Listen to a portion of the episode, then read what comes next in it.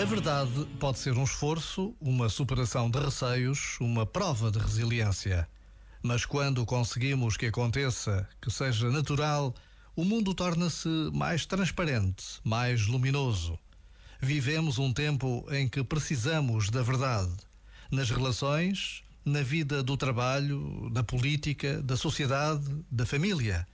Mas em todas as situações, o que está sempre em causa são decisões pessoais. Por vezes, basta a pausa de um minuto para nos decidirmos pela verdade. Já agora, vale a pena pensar nisto. Este momento está disponível em podcast no site e na.